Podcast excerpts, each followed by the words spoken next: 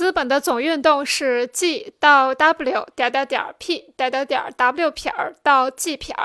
在这个运动过程中，资本表现为一个价值，它将经过一系列相互联系的形态变化。这些形态变化使资本的运动过程分为三个阶段。第一阶段 G 到 W，资本家通过购买劳动力和生产资料，将资本由货币转化成商品，由此进入第二阶段。在第二阶段，资本家对劳动力和生产资料进行消费。第一阶段的商品 W 被另一个包含剩余价值的商品 W 撇所替代。随着商品 W 的增值，生产过程结束，即进入第三阶段。在第三阶段，资本家将增值后的商品 W 撇售出，使资本由商品形式又转化为货币形式。在资本运动的总过程中，资本依次要经历货币资本、生产资本和商品资本三种形态变化。与这三种形态变化相适应，资本的运动也依次分为购买、生产和售卖三个阶段。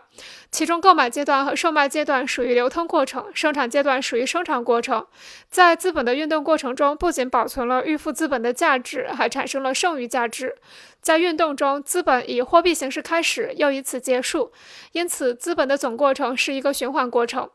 资本的循环只有持续不断的运动才能正常进行。如果资本在购买阶段停下来，货币资本就会凝结为贮藏货币；如果在生产阶段停下来，就会造成生产资料闲置和劳动力失业；如果在售卖阶段停下来，就会造成商品积压和流通中转。在资本的循环过程要求资本持续不断运动的同时，循环本身又要求资本在各个循环阶段中的一定时间内固定在一定的形式上。即固定在货币资本、生产资本和商品资本的形式上。只有在完成一种和它当前形式相适应的职能后，资本才能进入下一个新阶段。最后，如果我们将 G 到 W 点点点撇儿点点点 W 撇儿到 G 作为一种，最后如果我们将 G 到 W 点点点撇点点点啊，最后。如果我们将 G 到 W 点点点 P 点点点 W 撇点到 G 撇作为一种特殊的资本循环过程加以考察，就会得到以下四个特征：第一，这种循环表现为货币资本的循环，这是因为产业资本的货币形式是它的循环出发点的归宿。由公式可以看出，由于预付的货币并没有被消费，因而它只是资本的货币形式，即货币资本。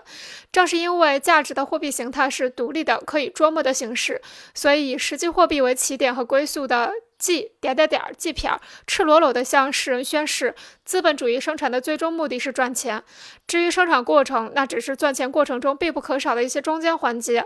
第二，在这个总循环公式中，P 的职能，也就是生产阶段，造成 G 到 W 点点点 P 点点点 W 撇点点点 G 撇流通的中断，而这个中断又是简单流通 G 到 W 到 G 撇的媒介。